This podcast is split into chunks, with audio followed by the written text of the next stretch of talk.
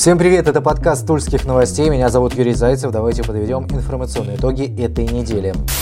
Коронавирус наступает по всем фронтам. В пятницу стало известно еще о 89 случаях заражения инфекцией в Тульской области. Это рекорд с 20 июня. В то же время на статистику Роспотребнадзора, похоже, стоит смотреть иначе, как на некий ориентир, растет ли заболеваемость или нет. Дело в том, что на этой неделе были озвучены показатели заболеваемости от Минздрава. Так, в легкой форме по данным на 21 октября заболевание протекало у 2884 человек. Еще более тысячи находились в медучреждениях. Это это пациенты с коронавирусом, подозрением на COVID-19 или с пневмонией. То есть, по данным на среду, почти 4000 человек в регионе имели подтвержденный анализ на коронавирус. На сайте Стоп Коронавирус таковых примерно в 4 раза меньше. Речь не идет о сокрытии каких-то цифр, честно объяснить это сложно, но суть в том, что считают в Минздраве и Роспотребнадзоре по-разному. Как бы то ни было, в любом случае идет рост заболеваемости. Инфекционное отделение детской областной больницы переводят под госпиталь для больных коронавирусом вопросам работы по переоборудованию идут и в городской больнице номер 10 Тулы.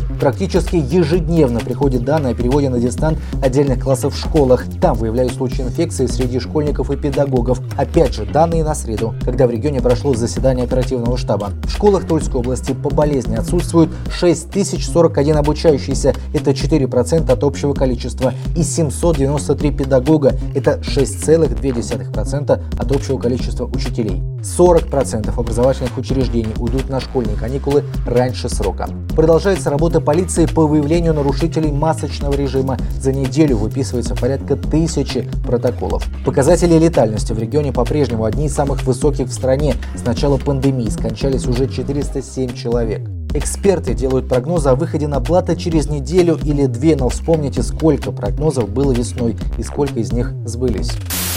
Со 2 ноября в Тульской области начнет действовать карта оплаты проезда «Тройка». Ей можно будет воспользоваться и в нашем регионе, и в столице. В Тульской области «Тройка» будет действовать на 64 маршрутах в областном центре и 267 межмуниципальных маршрутах. В настоящее время ведется работа по подключению к ней коммерческих перевозчиков. Также на транспортную карту «Тройка» можно будет записать билет на проезд в железнодорожном транспорте в пригородном сообщении, в том числе на электричку Тула-Москва. Стоимость разового проезда по «Тройке» в Туле составит 15 рублей. В пригородном и междугороднем сообщении 2 рубля 30 копеек за 1 километр пути. Стоимость абонемента за проезд в городском транспорте на месяц составит полторы тысячи рублей с неограниченным количеством поездок. Сама карта тройки будет стоить 50 рублей. Ее можно приобрести в кассах ОЕРЦ, а также в кассах вокзалов автостанций, железнодорожных кассах и в торговом автомате на автовокзале Тулы. С 29 по 5 ноября карту можно будет получить бесплатно в центрах обслуживания населения ОЕРЦ ЕРЦ.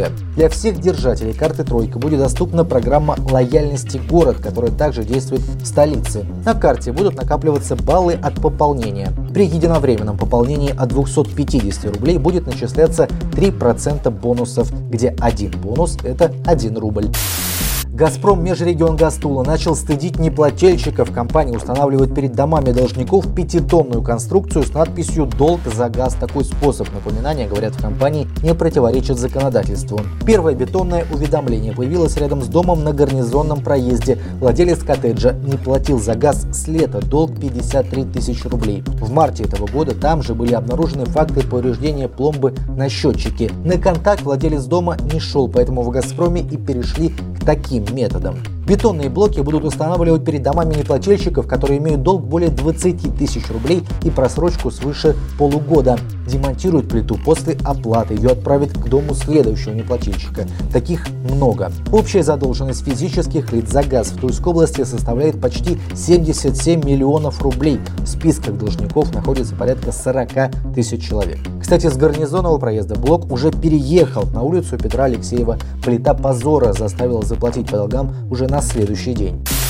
Тульской области за 9 месяцев этого года увеличилось число выявленных коррупционных преступлений. Об этом сообщает региональная прокуратура. Так, возбуждено 216 уголовных дел. На 60% выросло количество взяток, а средний размер взятки вырос на 319% с 64 тысяч до 268 тысяч рублей. Общая сумма взяток в этом году превысила 16 миллионов рублей.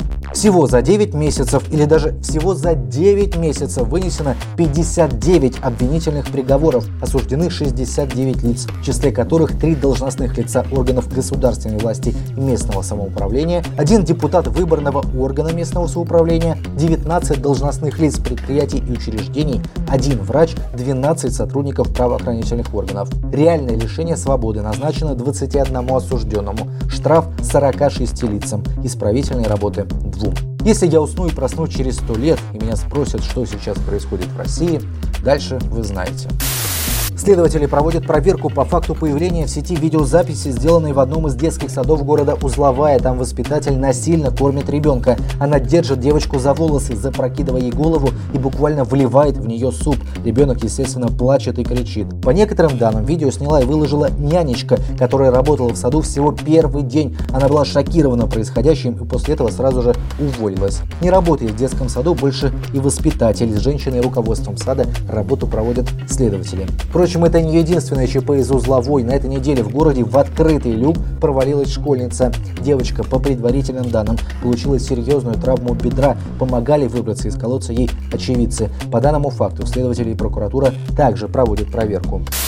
А в Туле ведут поиск извращенца. Владимир Дворянчиков из поселка Косая гора обвиняется по статье «Иные действия сексуального характера, соединенные с угрозой убийством». Жертвами мужчины стали две женщины, сотрудницы клининговой компании. Он вызвал их по двум адресам квартир, которые принадлежат сожительнице мужчины. Речь не идет об изнасиловании, но то, что увидели женщины, им явно не пришлось по душе, да и уголовному кодексу это противоречит. Фото преступника вы можете найти на нашем сайте, его приметы. На вид 45-47 лет, рост 165-167 см, худощавого телосложения, лысый. Особые приметы – татуировки в виде перстней на пальцах обеих рук, многочисленные татуировки на теле и руках. При общении разговаривает тихим, вкрадчивым голосом. Ранее Дворянчиков был неоднократно судим, в том числе за изнасилование, грабежи и разбои. Если вам что-то известно о местонахождении этого человека, звоните в полицию. Кимовский депутат не желает извиняться перед полицейскими за дебилов, а сделать это его заставляют коллеги по цеху. Местный суд рассмотрел иск депутата Николая Богатуева к собранию депутатов муниципального образования город Кимовск четвертого созыва. Судебные тяжбы связаны с инцидентом, который произошел летом этого года. Богатуев повздорил с полицейскими из-за того, что те припарковались на газоне. Конфликт продолжался несколько минут. В конечном итоге депутат отступил, но назвал правоохранителей дебилами. После появления видео в СМИ Бакатуеву выразили порицание, обязали его извиниться перед сотрудниками полиции. Сделать это, согласно решению собрания депутатов, необходимо было с помощью видеозаписи. Бакатуев с этим не согласился и обратился в суд, пояснив, что ему было отказано в допуске на заседание собрания его представителя. Кроме того, по мнению депутатов, в законодательстве не определено понятие некорректного поведения не установлена за него ответственность, а поэтому у коллег Бакатуева не было полномочий выносить такое решение. Суд отказал депутату в удовлетворении требований решения может быть обжаловано до 14 ноября.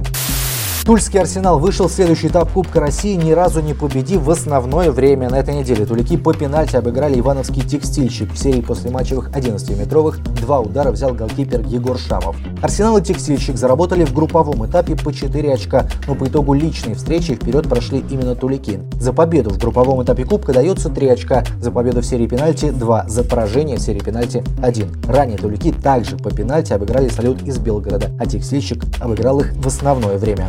Результаты жеребьевки раунда плей-офф пока неизвестны, а в рамках премьер-лиги Тулики сыграют свой матч со столичным ЦСКА. Встреча пройдет в понедельник. Арсенал, напомню, увяз в подвале турнирной таблицы и находится на 11 строчке. Вот такой выдалась эта неделя. Надеемся, что следующая будет лучше. Всем хороших выходных. Читайте тульские новости. Будьте внимательны и здоровы.